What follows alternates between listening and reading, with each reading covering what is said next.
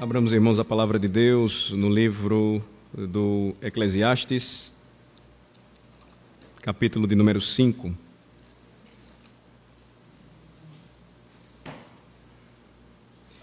Livro do Eclesiastes, capítulo de número 5.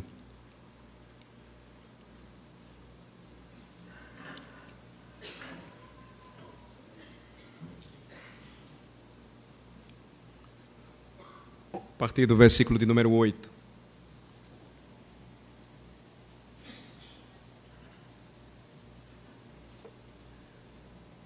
A providência nos trouxe até esta passagem e notem a sua é, importância e especialidade para o tempo que nós estamos vivendo em nosso país. Na realidade, quando nós lemos o sábio Salomão, nós vamos perceber que não há nada novo de fato debaixo do sol. Esta é a verdade.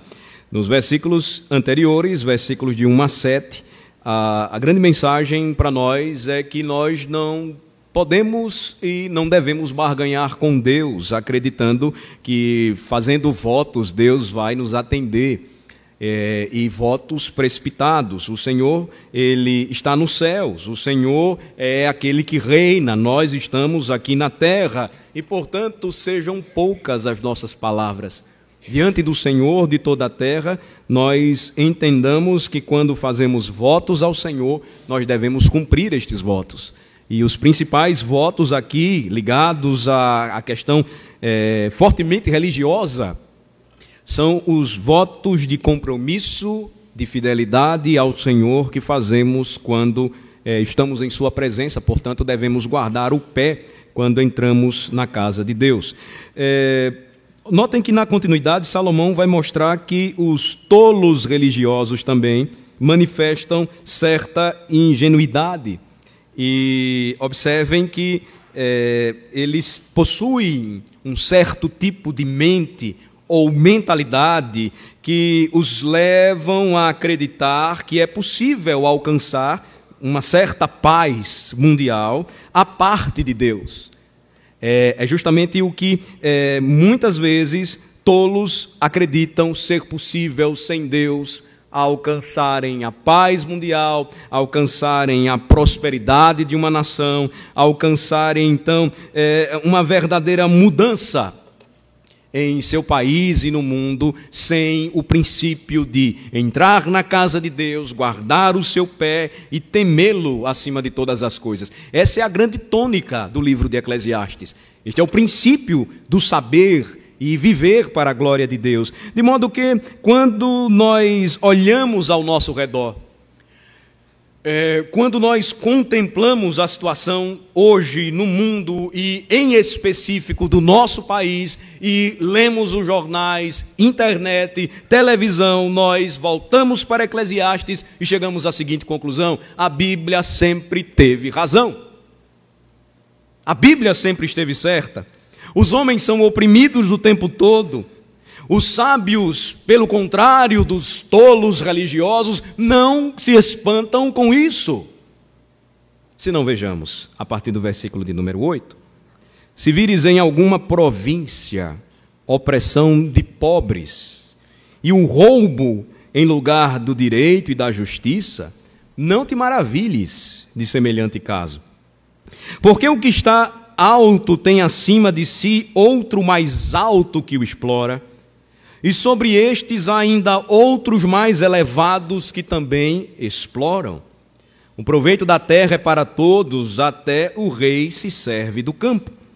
Quem ama o dinheiro jamais dele se farta, e quem ama a abundância nunca se farta da renda. Também isto é vaidade. Onde os bens se multiplicam, também se multiplicam os que deles comem. Que mais proveito, pois, têm os seus donos do que os verem com os seus olhos? Doce é o sono do trabalhador, quer coma pouco, quer muito, mas a fartura do rico não o deixa dormir. Grave mal vi debaixo do sol as riquezas que seus donos guardam para o próprio dano. E se tais riquezas se perdem porque eh, por qualquer má aventura ao filho que gerou, nada lhe fica na mão. Como saiu do ventre de sua mãe, assim nu voltará, indo-se como veio.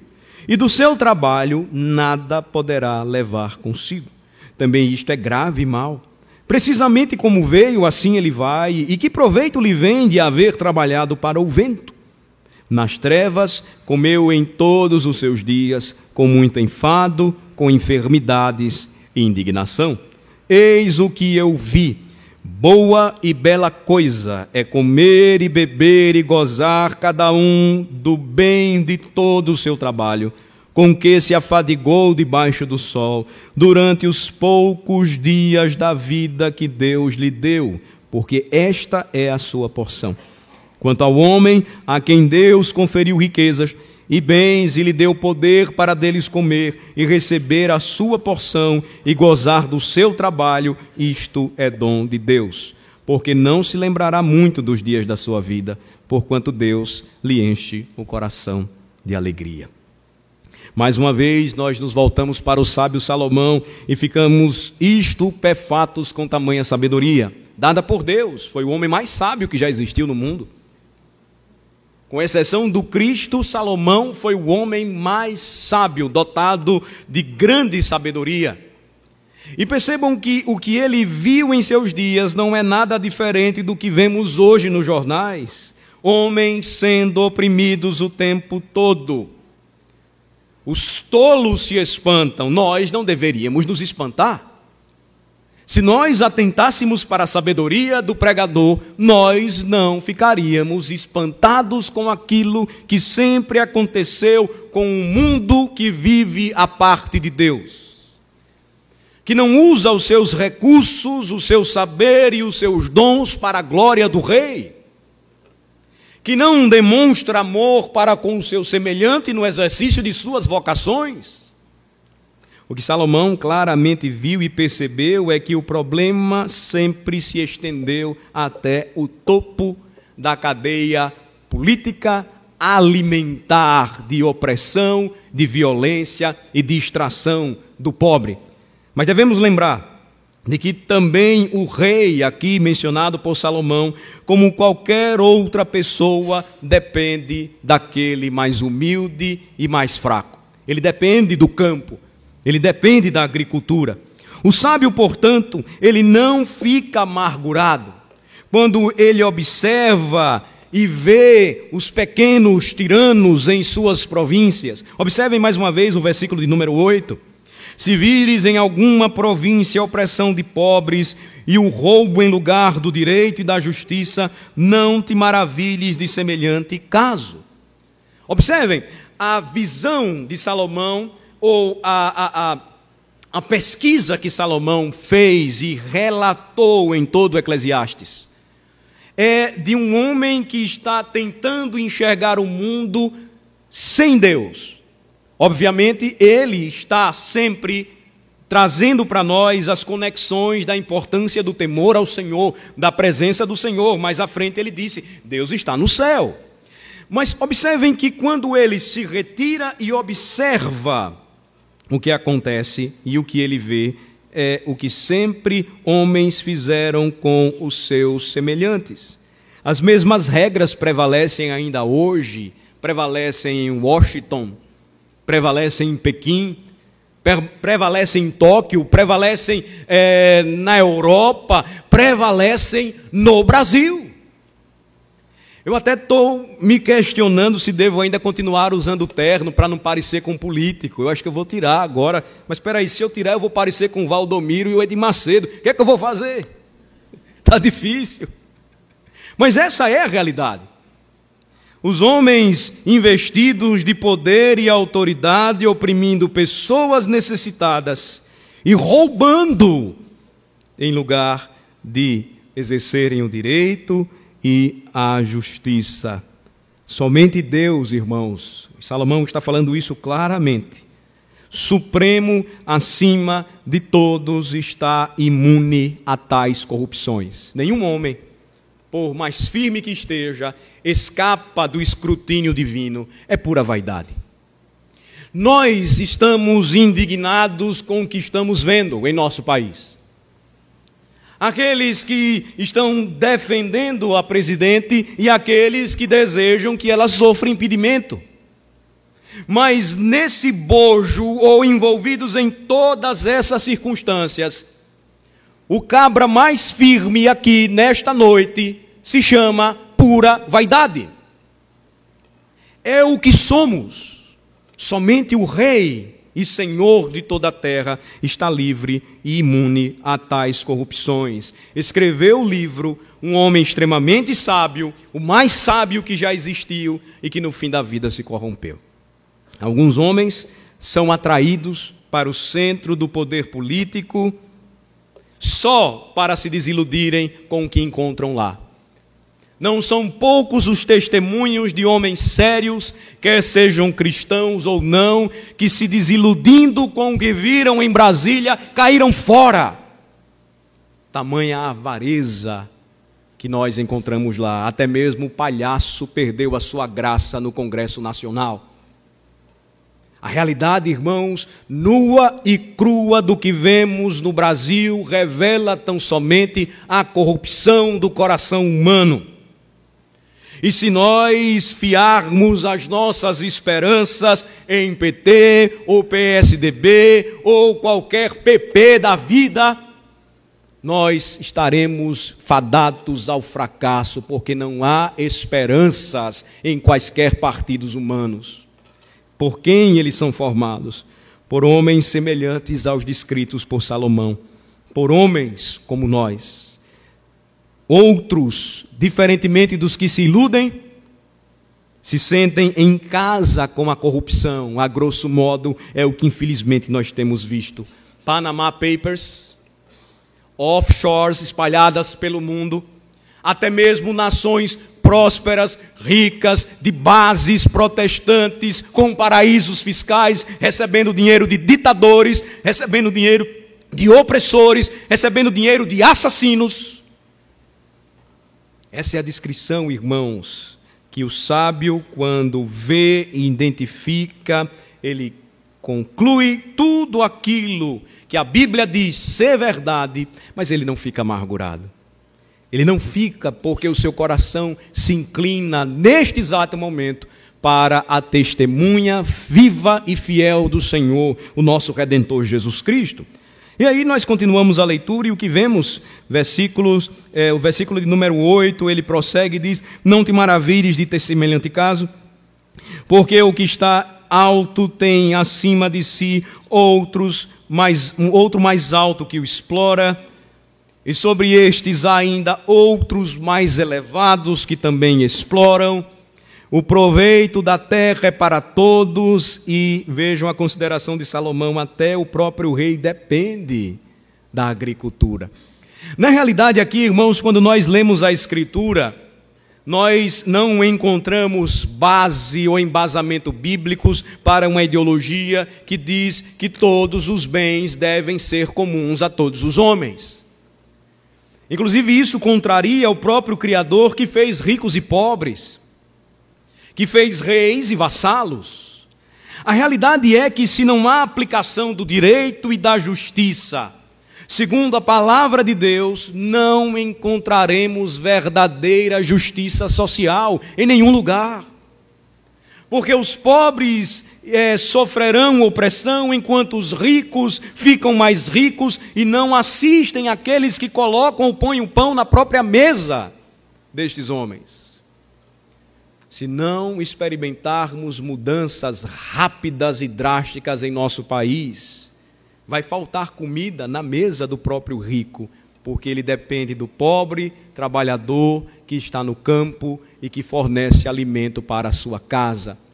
Se nós criamos uma estrutura de dependência e idolatria ao Estado, nós vamos começar a colocar as nossas esperanças em algo ilusório e que não prover as nossas necessidades. O que nós percebemos hoje, irmãos, é a clara repetição do que Salomão disse. O que é o Congresso Nacional hoje em nosso país? Apenas um amontoado, salvas algumas exceções, de parasitas do dinheiro dos brasileiros que diariamente produzem. quando na realidade a distribuição deveria ser correta, segundo critérios muito claros de direito e justiça, de sabedoria e entendimento. Mas o que nós percebemos é que quanto mais o Estado parasita se apresenta como ídolo para o povo brasileiro, o povo mais espera desse ídolo. Só que ele o alimenta, só que ele o sustenta. E essa terrível relação de interdependência cada vez mais afunda a nossa nação. E eu falo aos irmãos claramente: sem uma visão de mundo cristã, não tem PT, não tem PSDB, muito menos PMDB. Dos mais parasitas, este é o claramente visível, oportunista. E qualquer outro partido, PSC, eu nunca vi essa associação. Cristão socialista. Bom, vamos seguir.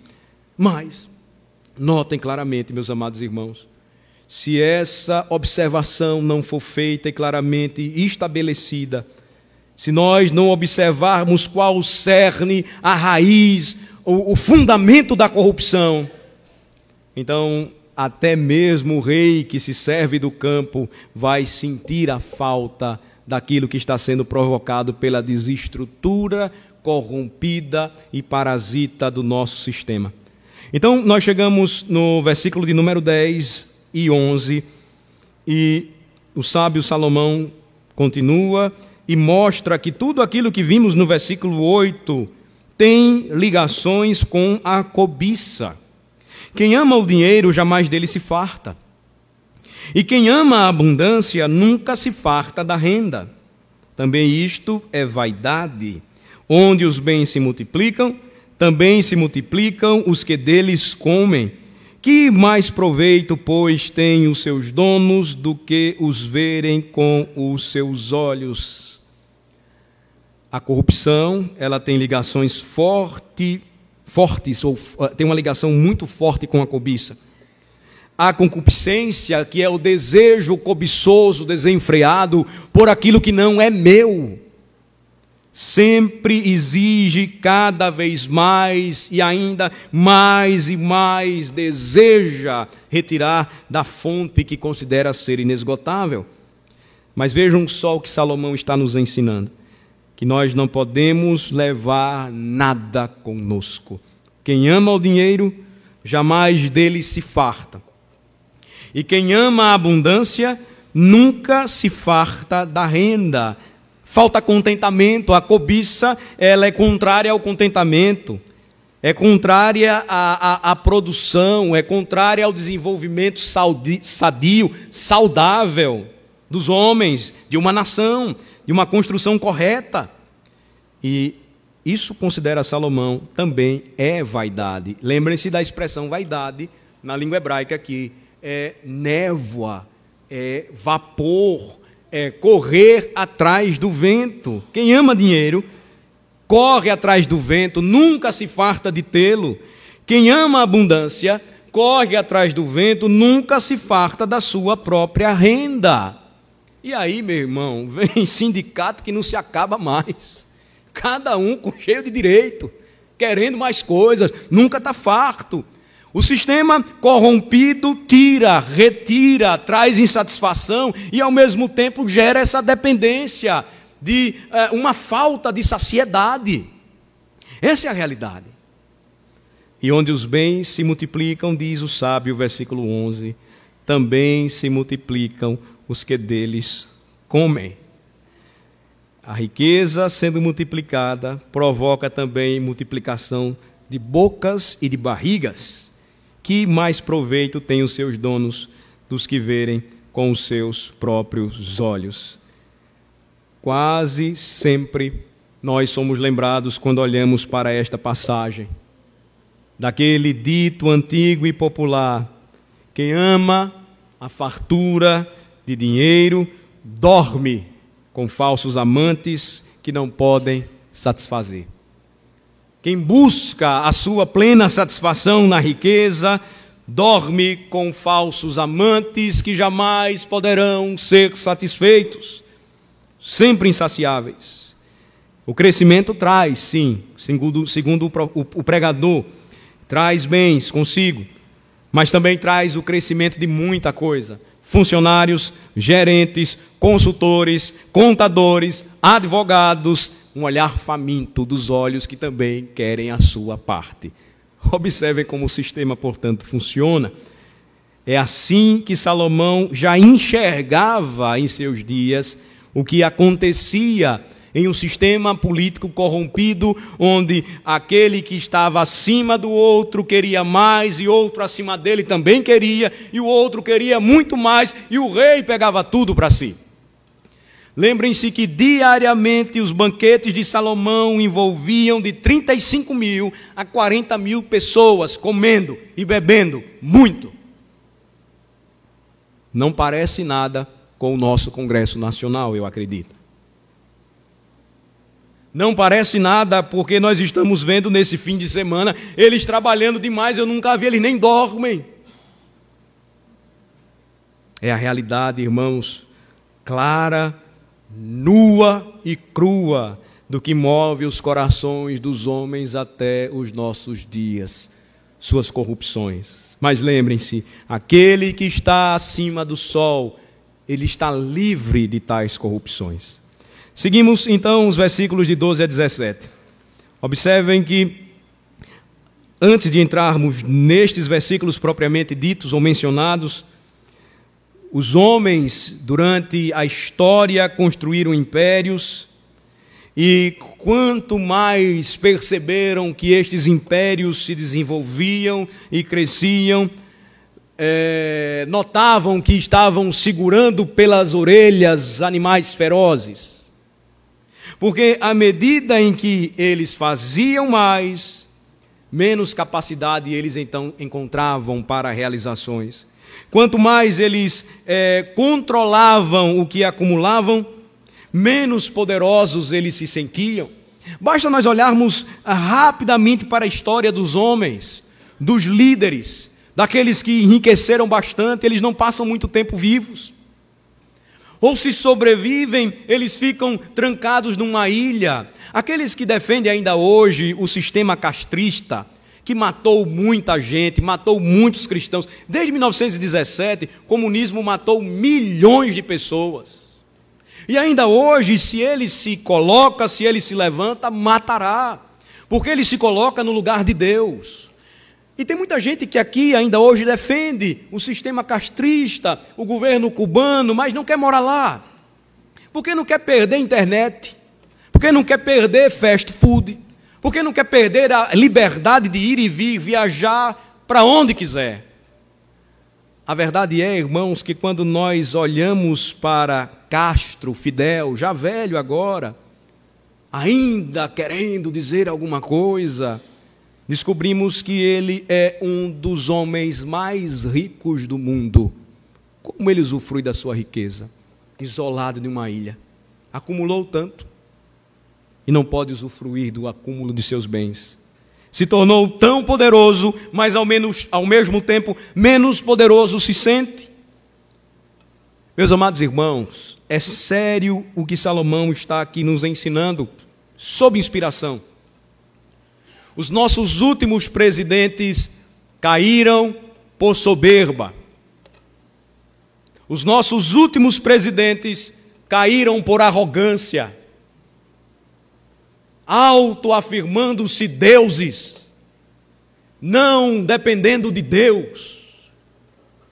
Existe aquele que está acima do sol, e que vê toda a tecelagem do que ele vem fazendo, enquanto nós não conseguimos perceber a beleza do seu decreto. Este não permite que a sua glória seja dada a outro. Ninguém permanece de pé diante do Senhor por muito tempo, a não ser que ele mesmo queira que este permaneça de pé. O que acontece, irmãos, é que com tudo isso a vaidade cresce a futilidade, a névoa e o vapor, apaixonado pela prata e o ouro também, adquirindo vida própria, faz com que os homens cada vez mais se envolvam nisso e cheguem ao ponto de perceber que até mesmo o seu sono some e desaparece. Poucos homens, irmãos, esta é a verdade, neste mundo têm riquezas e bem menos as controlam quando as têm. Versículo 11 em diante, ou versículo 12 em diante, nós temos então até o versículo 17 a, a sequência das considerações do sábio. Ele diz então: Doce é o sono do trabalhador, quer coma pouco, quer muito, mas a fartura do rico não o deixa dormir. Grave mal vi debaixo do sol as riquezas que seus donos guardam para o próprio dano. E se tais riquezas se perdem por qualquer má aventura, ao filho que gerou nada lhe fica na mão. Como saiu do ventre de sua mãe, assim não voltará, indo-se como veio, e do seu trabalho nada poderá levar consigo. Também isto é grave. Precisamente como veio, assim ele vai. E que proveito lhe vem de haver trabalhado para o vento? Nas trevas comeu em todos os seus dias, com muito enfado, com enfermidades e indignação. O que Salomão diz aqui claramente, ou a maneira como ele chama estes homens, é de cavadores de buracos ou de valas, é como se eles estivessem trabalhando tanto e adquirindo tanto e ao mesmo tempo estão cavando suas próprias covas. Versículo 12: Dormem melhor que os ricos, dominados pela ansiedade, aqueles que têm pouco. Versículo 12: Doce é o sono do trabalhador. Ele sai de manhã cedo, ele tem que enfrentar esse trânsito horrível, quer seja com automóvel próprio, com a sua motoneta, motocicleta ou com esse dito BRT. Ele volta cansado, ele come pouco, ele come aquilo que ele tem, quer seja um pouquinho mais, quer seja um cuscuz com ovo, um cuscuz com ovo e carne de sol, um café com leite ou só o café preto, depois ele dorme. Quando ele ainda tem um pouquinho de energia, faz amor com a esposa, senão ele já está acabado, está cansado, deita e dorme, não dá. E o rico? O rico está cercado, bolsa de valores, investimentos. Ele tem uma carta de vinhos que certamente até o fim da vida dele não vai nem tomar. Ele tem carros que ele nunca usou. Ele tem bens, ele tem imóveis, ele tem a mulher e, e às vezes ele tem mulheres. Ele tem dinheiro em paraísos fiscais. Mas Salomão diz: a fartura do rico não deixa dormir. Quantos estão presos agora por causa da corrupção? eles não estão usufruindo de nada. Até porque o que eles têm não pertence a eles. Você tem alguns ainda soltos que estão lá no Congresso.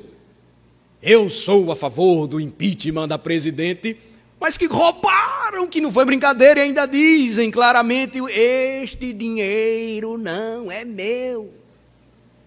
Mas está lá.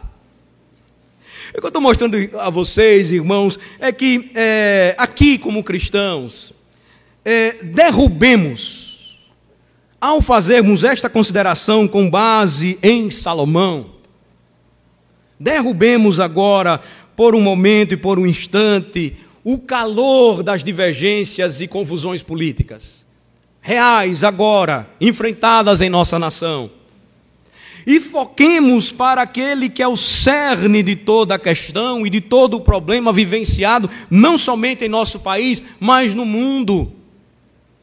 O que tem acontecido hoje na Europa é o refluxo de nações que foram oprimidas e foram exploradas por nações europeias com bases outrora cristãs, protestantes e que não cumpriram corretamente os seus mandatos.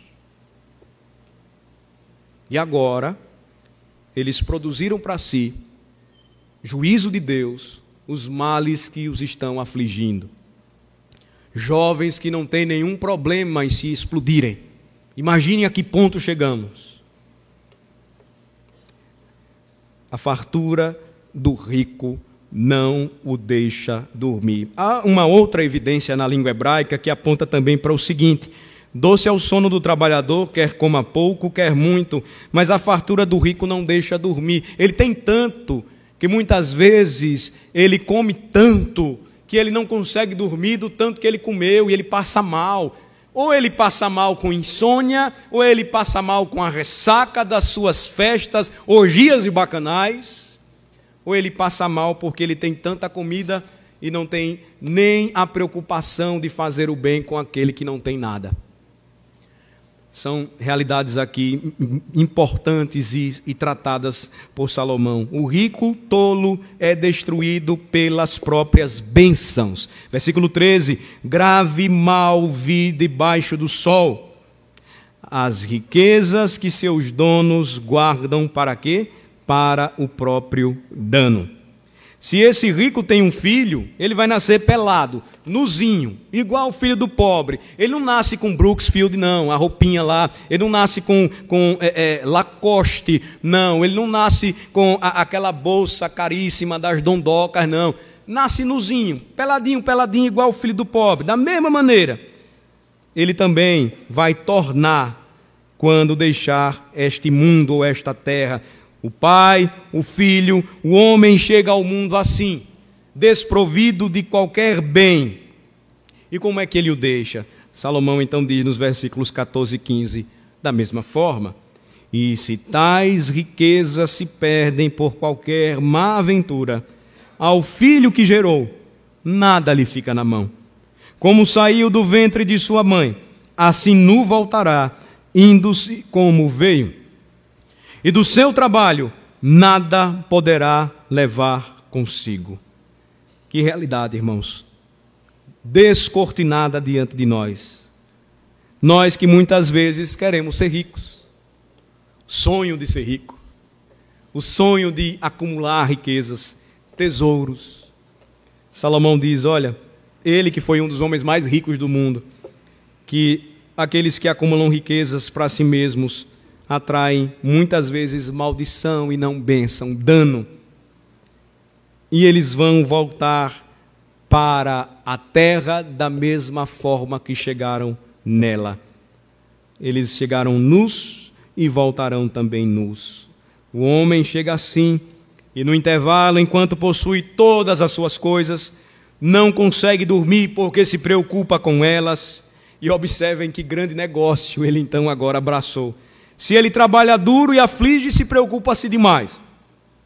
Porque ele pode ter convicção de que tem roupas excelentes, que ele tem bons carros, que ele tem bens, que ele se desenvolveu, que ele enriqueceu. Observem que a consideração de Salomão aqui não é que nós é, é, gozemos destas coisas, mas adiante ele vai concluir do bem do nosso trabalho, de uma boa comida, de um bom vinho, de uma boa casa, usufruir daquilo que o Senhor nos proporciona aqui no mundo. Não, o problema não é esse. O problema é que ele considera, antes de tudo isso, que nós, seres humanos, possuiremos as coisas deste mundo por um espaço muito curto de tempo. Pensem comigo. Qual é hoje, atualmente, o homem mais velho do planeta? Ele tem um pouco mais de 100 anos. Ele não tem nem 150, ele não chega a isso, não. Se você chegar a alcançar a idade de 100 anos, você já não tem o vigor que teria quando era mais jovem. Você já não usufrui de mais nada. Basta você conversar com alguém que já está bastante envelhecido. Basta você considerar que por curto tempo ou espaço de tempo nós possuímos as coisas deste mundo.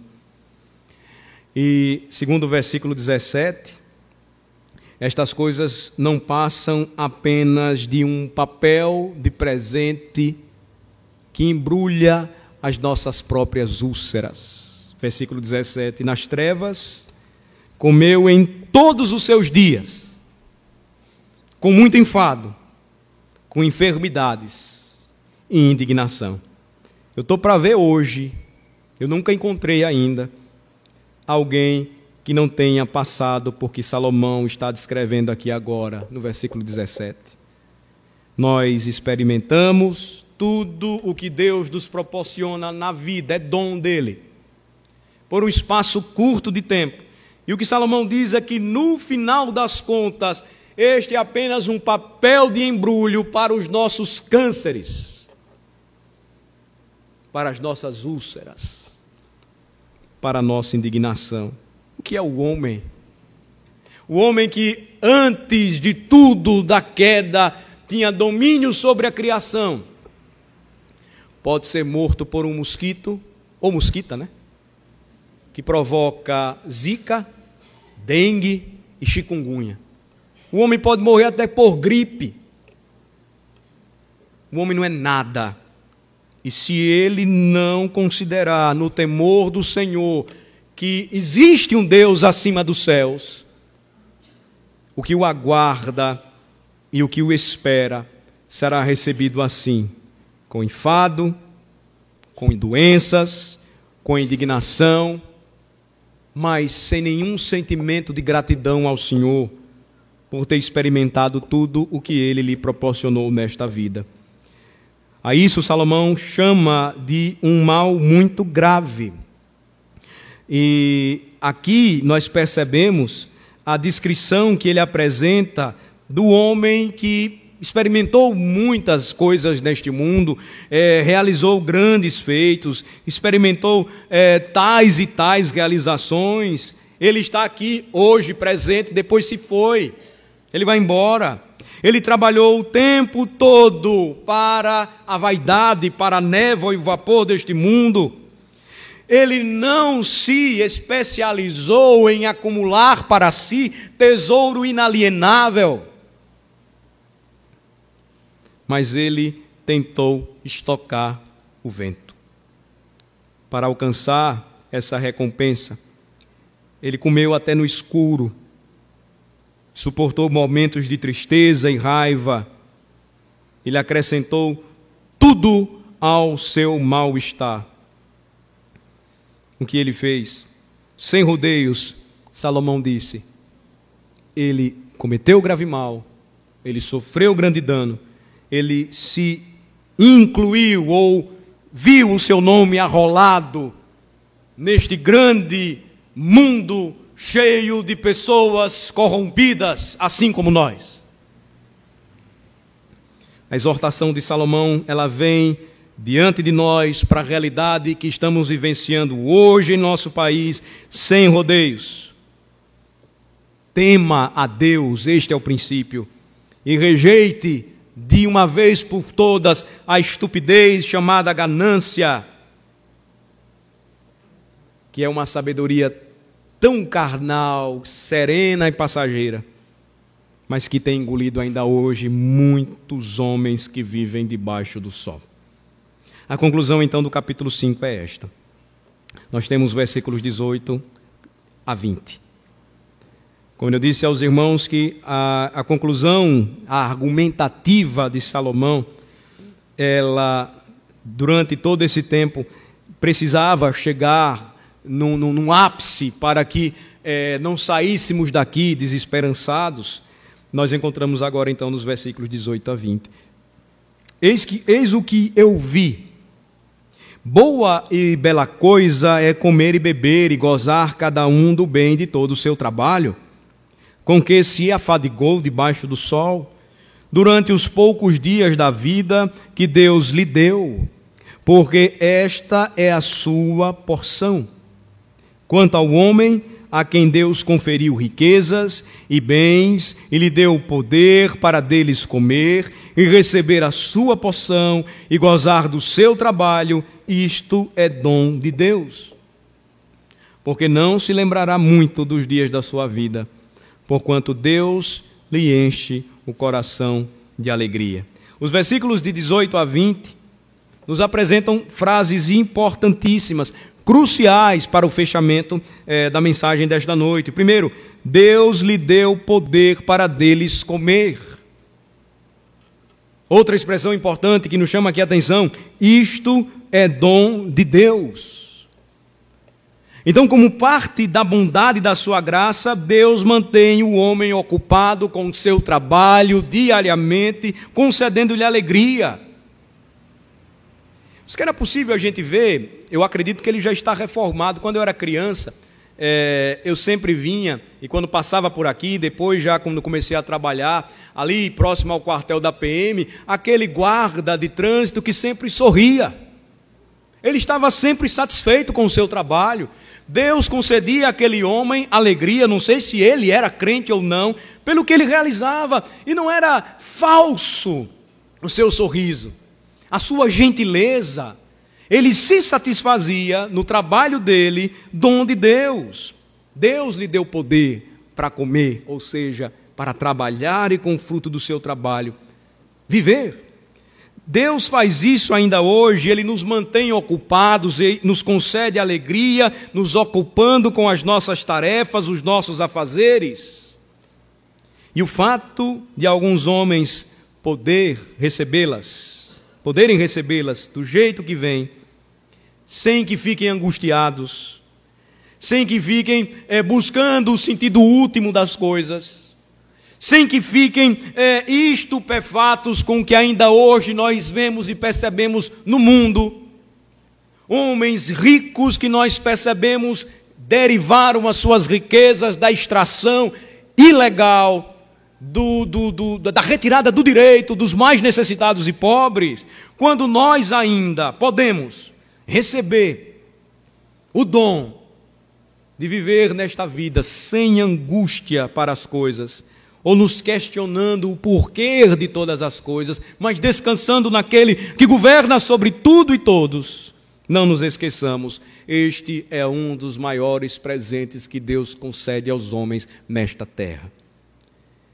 Ele vive confiante, ele vive e se entrega diariamente nas poderosas mãos do Senhor.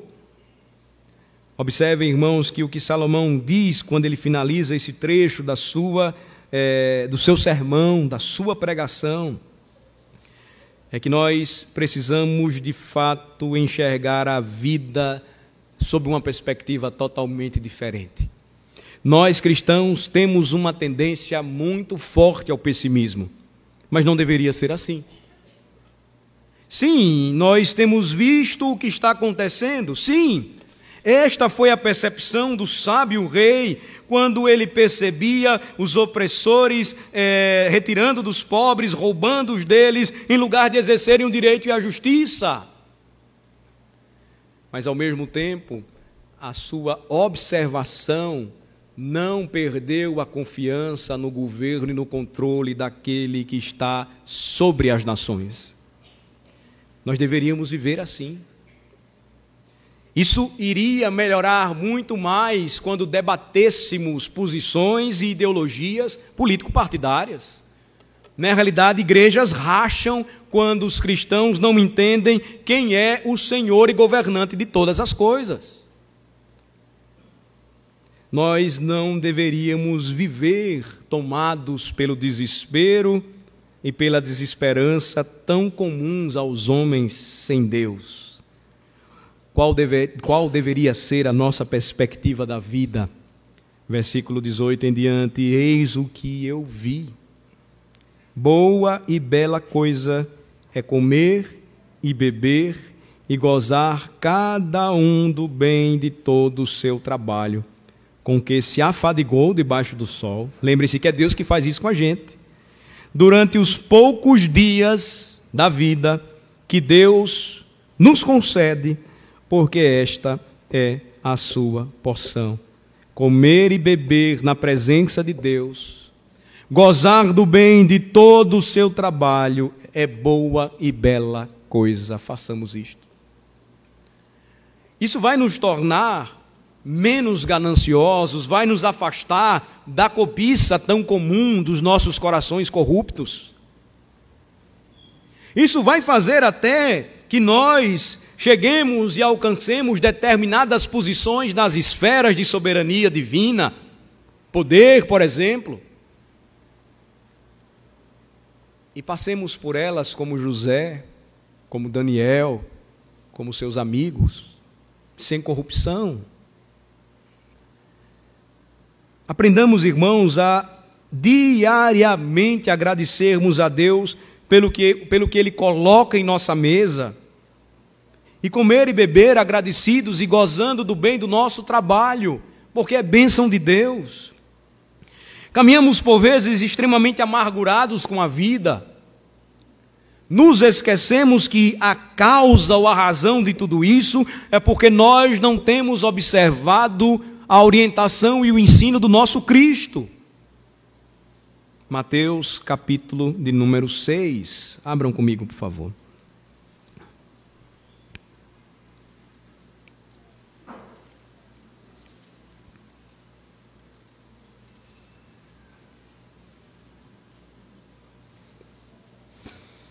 Mateus 6, a partir do versículo 19.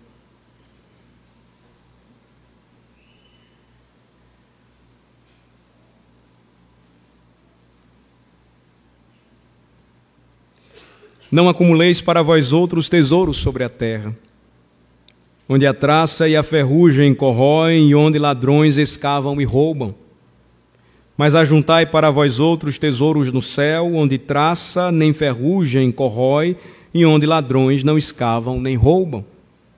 Porque onde está o teu tesouro, aí estará também o teu coração. São os olhos a lâmpada do corpo, se os teus olhos forem bons, todo o teu corpo será luminoso. Se, porém, os teus olhos forem maus, todo o teu corpo estará em trevas. Portanto, caso a luz que em ti há sejam trevas, que grandes trevas serão. Ninguém pode servir a dois senhores, porque ou há de aborrecer-se de amar um e amar o outro, ou se devotará a um e desprezará o outro. Não podeis servir a Deus e as riquezas.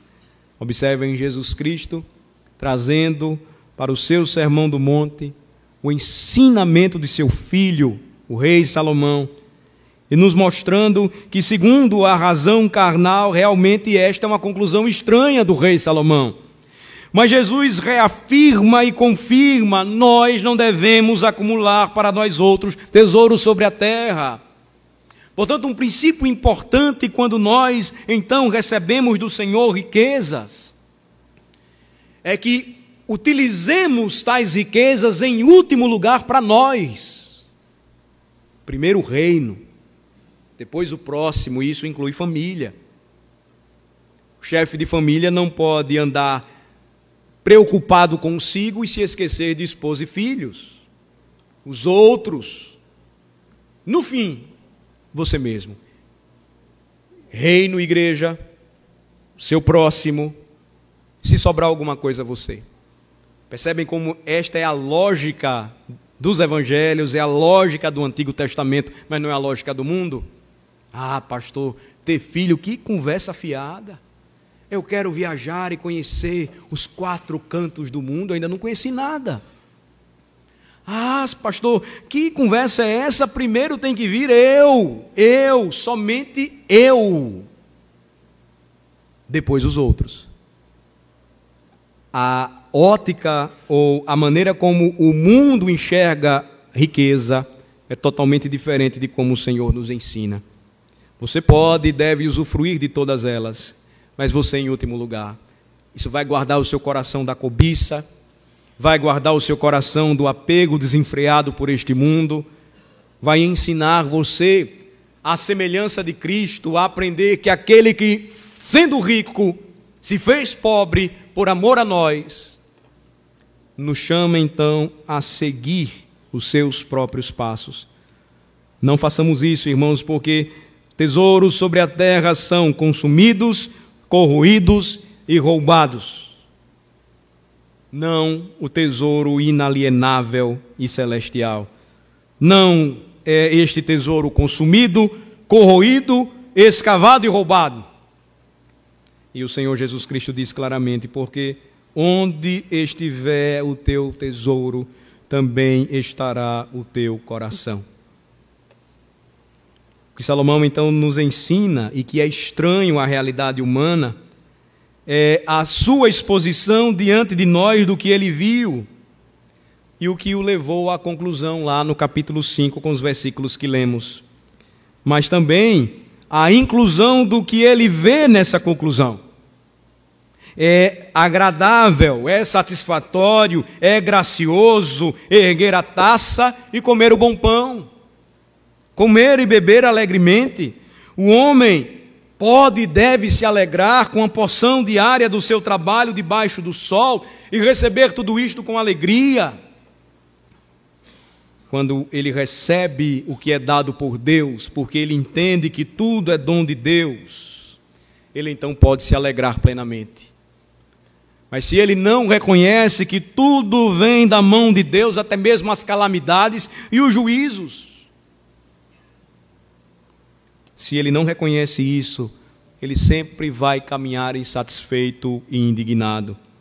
Mas quando ele reconhece ser dom de Deus, toda boa dádiva, todo dom perfeito, sua porção é suave, ela é recebida com gratidão. Por isso que muitas vezes, irmãos, nós estamos assentados em nossa própria mesa ou assentados na mesa de um irmão muito mais humilde e às vezes nós vemos muito maior alegria naquela mesa do que em mesas longas, porém vazias, isoladas, de pais que trabalham tanto e não acompanharam o crescimento de seus filhos, não os conhecem e os perdem para o mundo, para as drogas, para o mundo caído. se nós não examinamos isso, irmãos, se nós consideramos esta argumentação salomônica banal, certamente então vem o desespero. Cairá sobre nós o desespero, porque, em outras palavras, o que ele quis dizer, ninguém pode servir a dois senhores, porque ou há de aborrecer-se de um e amar o outro, ou se devotará a um e desprezará o outro. Não podemos, disse o Senhor Jesus, servir a Deus e as riquezas. Eu concluo, irmãos, lembrando a vocês, voltando para Eclesiastes, vamos para lá, que, como disse Salomão, quanto ao homem a quem Deus conferiu riquezas e bens, versículo 19, e lhe deu poder para deles comer, e receber a sua porção, e gozar do seu trabalho, o que ele deve considerar é tal afirmativa: isto é dom de Deus. Ele vai viver recebendo do Senhor a capacidade de se alegrar, ele poderá prosperar, mesmo vivendo seus dias debaixo deste sol moribundo, causticante, mas nunca perderá a esperança, porque ele sabe quem governa a sua vida. Ele tem plena certeza de quem tem crido ou em quem tem crido e ele está bem certo de que o seu tesouro já está guardado. O que fazer então hoje? Eu sei que alguns estão aqui é, doidos para eu terminar, para saber qual o final desse enredo hoje político brasileiro. A minha orientação como pastor é que você chegasse em casa e lembrasse do que Salomão disse.